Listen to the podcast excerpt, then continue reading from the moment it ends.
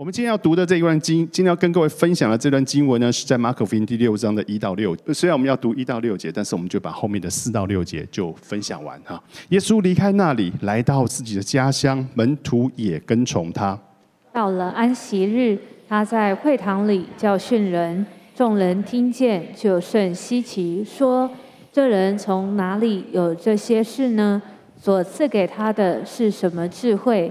他手所做的是何等的异能呢？第三节，这不是那木匠吗？不是玛利亚的儿子雅各、约西、犹大、西门的长兄吗？他妹妹们不是不也是在我们这里吗？他们就厌弃他。耶稣对他们说：“大凡先知，除了本地亲属、本家之外，没有不被人尊敬的。”耶稣就在那里。不得行什么异能，不过按手在几个人病几个病人身上治好他们。他也诧异他们不信，就往周围乡村教训人去了。好，这段经文其实呃，我上次有讲过，其实当时耶稣在在他家乡以外，就在加利利地区哈，大大加利利地区，可能他的中心点是在加百农这个城市，我已经提了很多次了。那他在那个区域呢？他在各地传道，然后医病，然后赶鬼，然后行神迹。其实这一些在马可的笔下，他都要向读者证明一件事情是什么：耶稣是神的儿子。他就是要证明这件事情。他把这些东西记下来，然后呢？当耶稣做这些事情，他传这些道，然后人看见他所说的，好像比那些文士更有权柄的时候，人开始簇拥着他。耶稣的名声也往外传出去。啊，他行异能，他的那些医病的那些那些赶鬼那些事情发生的时候，耶稣的名声开始传出去。然后呢，在路加福音差不多十时间点，对于耶稣的描述是这样子的：耶稣的名声越发传扬出去，有极多的人聚集来听到，也指望医治他们的病。这一个就是耶稣基督他在一开始服侍，就是他回家乡服侍之前，在外面所流传的关于耶稣基督的这一些的这一些传言啊，这些传闻呢。人或许并不知道这些跑到耶稣基督旁边的人，或许不知道真耶稣基督真实身份。大家会觉得说：“哦，这是一个有能力的先知啊！”他们并不知道耶稣基督是来自于神，他们不知道上帝的儿子，但他们可能觉得说：“啊，这是一个有能力的先知。”人看见会簇拥着他，是因为人看见他身上的什么能力？是因为他在他旁边，他的生命的问题，他身体上的问题，以及他一切的状况。能够得到解答，所以人看见的那一个能力。各位，你觉得耶稣希望被高举吗？其实耶稣基督他常常是期盼这些人是安安静静的领受医治，安安静静的领受恩典，不要替我张扬，不要替我传出去。耶稣基督常做这件事情。在耶稣使雅鲁的女儿死死而复活之后。死而复活之后，记载在马太福音里面，有两个人高呼着：“大卫的子孙，可怜可怜我吧！大卫的子孙，可怜可怜我吧！”他们就跑来，耶稣说：“那你们要怎么样？”他们就是要眼睛得医治。结果呢，二十九节这边就说，耶稣就摸他们的眼睛，说：“照你们的信，给你们成全的吧。”三十节，他们的眼睛就开了。开了之后，你觉得人会怎样？欢天喜地啊！我不知道这个这些这两个人忙了多久，瞎眼了多久。当这个问题一解决，他生命当中的困境一解决的时候，那必然是欢天喜地。但耶稣基督却做了一件事情。如果是我，当我为谁祷告，他病好了，我一定说：麻烦你跟人家做见证。你觉得我见证？当然，当然，我我觉得是见证神的荣耀。但你觉得我会不会沾一点光？会吗？我会觉得我要沾一点光嘛，对不对？我这是我的人性的软弱。但你却看到在这个地方，耶稣却怎么样说？耶稣说：“切切的嘱咐他们说，你们要小心，不可叫人知道，不可叫人知道。”耶稣并不希望张扬，他不希望这个名声传出去之后，破坏了他的使命，破坏了他来到这个地上的这一切的任务。他并不是一个骄傲的人，他并不是一个骄傲或是带希望借着这样子的光环来给自己肯定的一个神。他不是这样子的。但是虽然是这样子，虽然耶稣基督的每一个病人，他这样严严的警告他们，或是告诫他们不可以这样做，但是耶稣的消息仍然传了出去。仍然传了出去，仍然传了出去，所以有很多人会议论的他，很多人会对他好奇。那当然也有很多人可能不谅解，譬如说谁不谅解？他的家人就不谅解，他的妈妈和他他的他的弟弟们就觉得他知道哦，你你你你癫狂了吗？你疯了吗？你连吃的都没有，你还要做这样子的服饰啊？还有人可能是抵挡的，譬如说谁？文士和法利赛人，因为那个侵犯到他们对于律法解释的那个权柄，所以他们是抵挡的。还有谁是抵挡的？我们今天所读的耶稣家乡里的拿撒勒人，他们是抵挡，他们对耶稣基督是抵挡的。当你耶稣带着他的门徒回到自己的家，许久没回去，他回去，他看到拿撒勒人这样子的反应的时候，耶稣动怒了吗？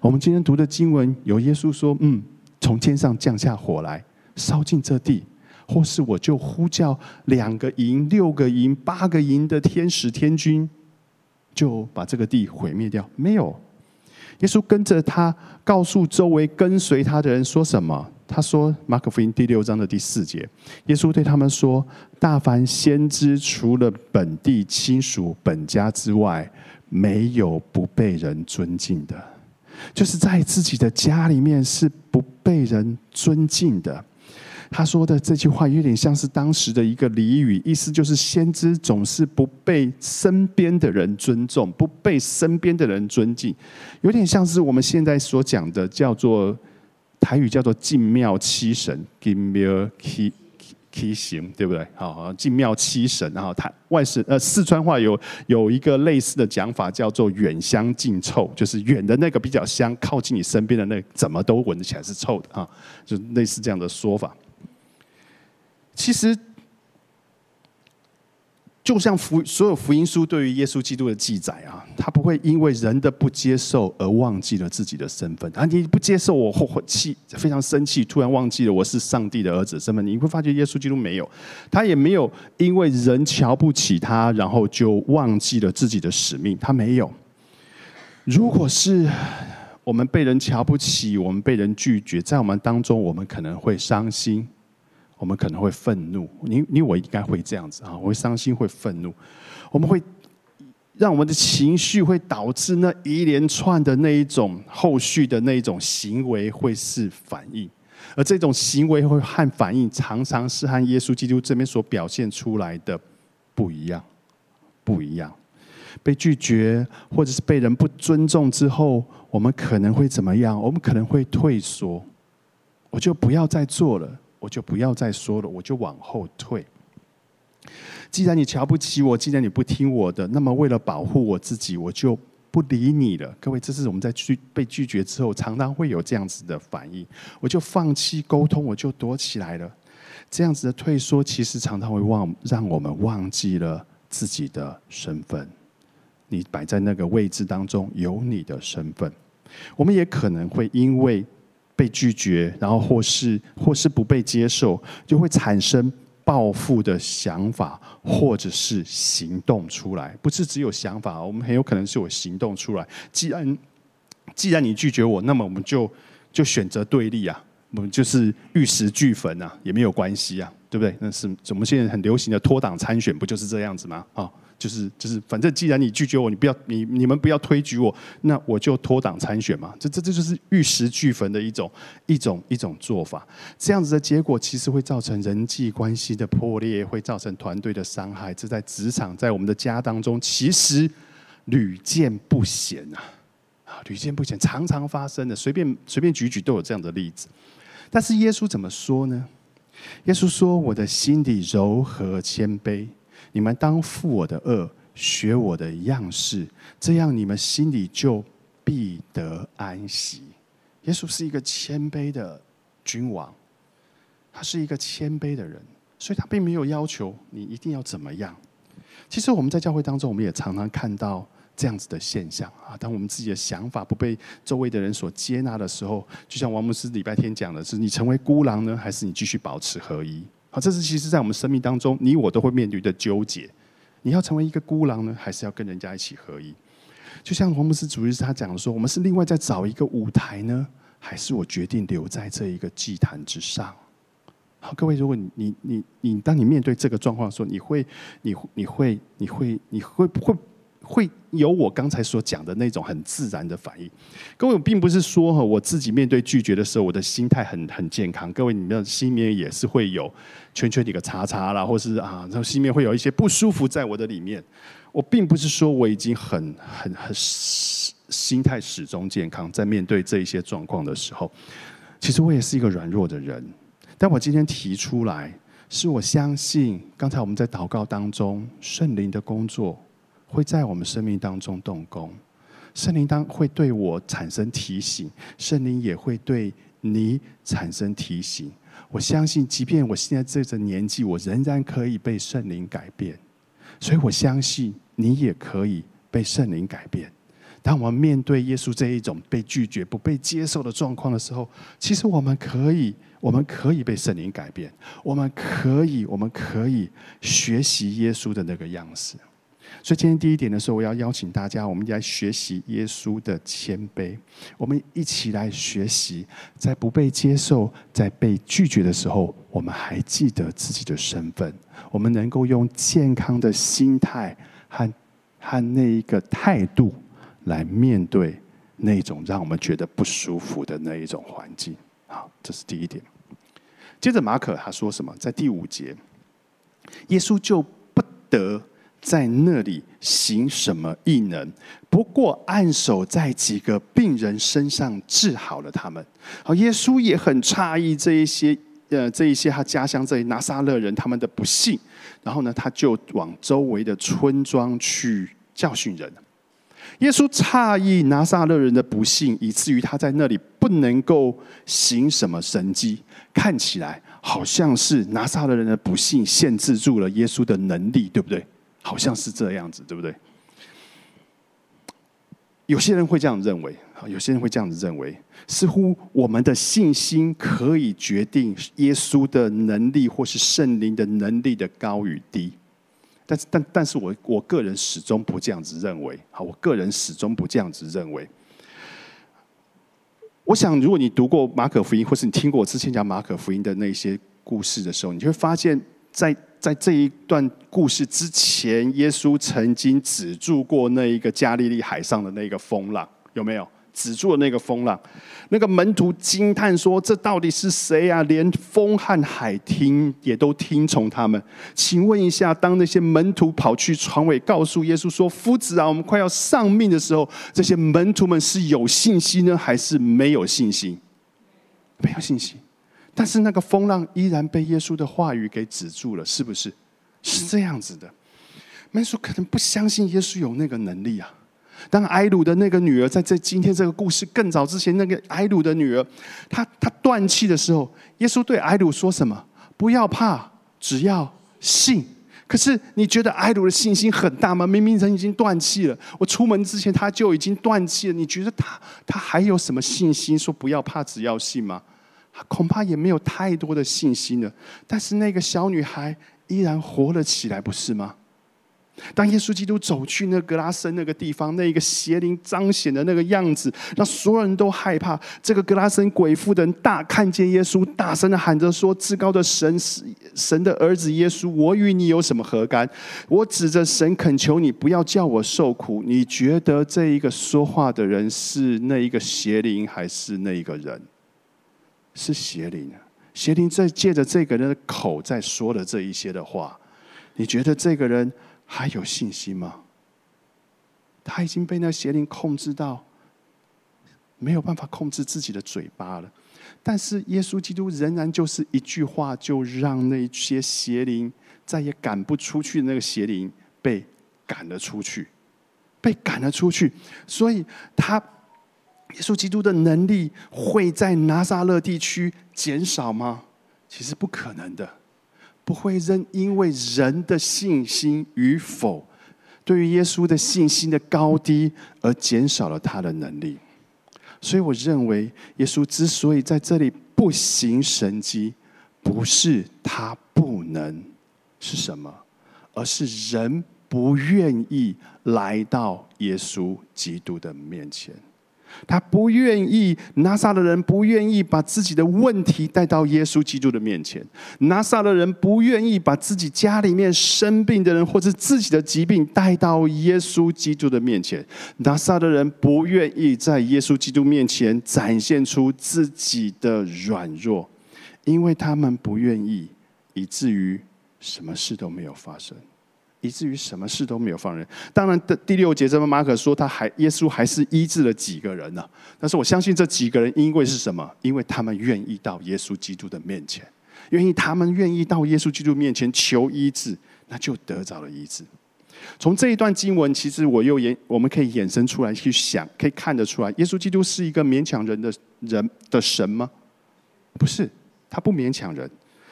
你不信我，我也没有说降。降灾祸下来，使你们相信。他不勉强人跟随自己，他不勉强人相信自己是上帝的儿子，他不勉强人相信自己所传的福音。你若去翻圣经，你会发现我们圣经当中从来也找不到耶稣基督是一手拿着圣经，一手拿着剑来传福音的，没有这样子的记载。你会发现我们的神他并不是一个，并不是一个勉强人的神。这是神的法则，他不勉强人，他不勉强亚当不要犯罪，是吧？他告诉他说：“你不要吃那分别善恶树上的果子。”但他没有去挡住亚当想要犯罪的这个动作，他没有，他也没有勉强参孙始终保持圣洁，对吧？没有，他没有勉强。我想，如果遇到这种状况，其实如果是你和我成为那个上帝，我可能会一个雷劈下来，劈死这一些人，劈死当中的一些人，不全部劈死，劈死当中一些人，那村子里面剩下的人就会信我了，对吧？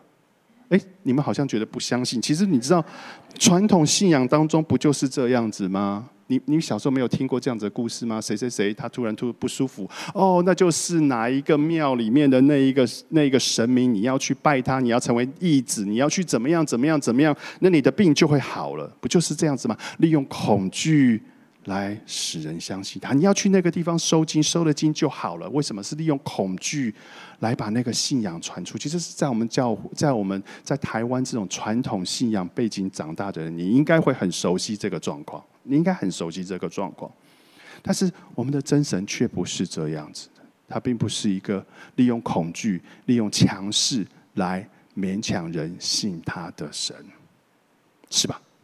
好，回到现实面，回到现实面。刚才聪明牧师讲到那个爱走动，为了爱要传福音，为了爱要把福音传出去，你就会知道一件事情是：当我们面对。人面对福音的邀约的时候，或是面对那一个信仰的邀请的时候，上帝给人自由选择的权利，他可以选择信，可以选择不信，但是都会有代价，是吧？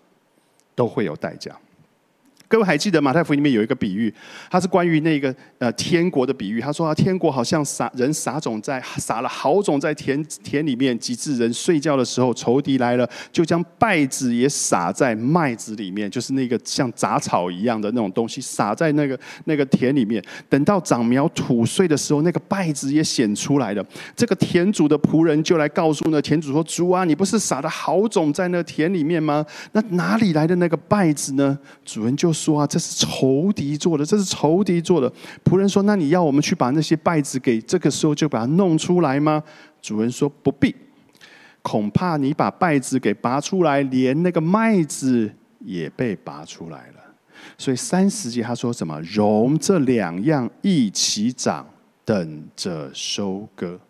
当收割的时候，我要对收割人说：“先将那稗子入出来，捆成捆。”留着烧，唯有麦子要收在仓里。各位，这个比喻你、你、我都很清楚。他在讲什么？他在讲说，你可以选择，你可以选择做败子，你可以选择做麦麦子。但是当那一天到的时候，败子的结局是火烧掉，麦子的结局是送进仓里面，一定会有审判。在那一天，一定会有审判到。神给人自由，让你在这个时候选择，但你知道那后面的代价，就是那后面一定会有审判。到审判到的那一天，稗子和麦子会分开，山羊和绵羊会被分开，信和不信的人也会被分开。所以，人可以凭着自己的感觉做任何的选择，但是任何的选择之后，那个代价谁要付？是人要付，是那个人要付。这些拒绝神的拿撒勒人，他们可能完全不知道自己所要面对那一个幕后的审判的那一个可怕和那一个真实。但是，当我们向我们周围的亲人、我们的朋友、我们的同事传福音的时候，你觉得福音一传就传出去了吗？没有。你大可以心里面说：“嗯，那没关系。你不相信我，你给我软钉子，你给我硬钉子，没关系。终究有一天，你会像败子一样，啊，被挖出来丢在那火里面焚烧。你觉得这是上帝的心意吗？其实他告诉我们这件事情，是他告诉每一个属他的孩子说：你知道那背后的那那幕后的审判是严厉的，是真实的。当趁还有时间的时候，赶紧做工。”当趁还有时间的，赶紧做工。所以，所以，就像今天这些拿撒勒人一样，耶稣明知道他们不会接受，但他仍然回到了他的家乡，他仍然回到了家乡。所以，如果我们继续的让我们的朋友往灭亡里去，我们想说，反正是你拒绝的，你自己扛那个责任。你会这样子做吗？如果这是你的亲人，如果这是你的朋友，我猜想你不会这样做。这个是你好朋友，我猜想你不会这样子做。你不会期盼未来他们面对那个烈火当中的审判，而神或许这也是神对这一些现在拒绝福音的人的期待。他期待是什么？就像彼得，彼得他说过。彼得是也跟过耶稣的门徒，他在彼得后书三章九节，他说什么？主所应许的尚未成就。有人以为他是单言，其实不是单言，是什么？乃是宽容。他是宽容，他不愿有一人沉沦，乃愿人人都悔改。主所应许的是什么？各位，主所应许的是什么？就是主再来嘛，对不对？主再来对你我而言，哦，主再来真好，我们与耶稣基督见面。但主再来必有审判，必有审判。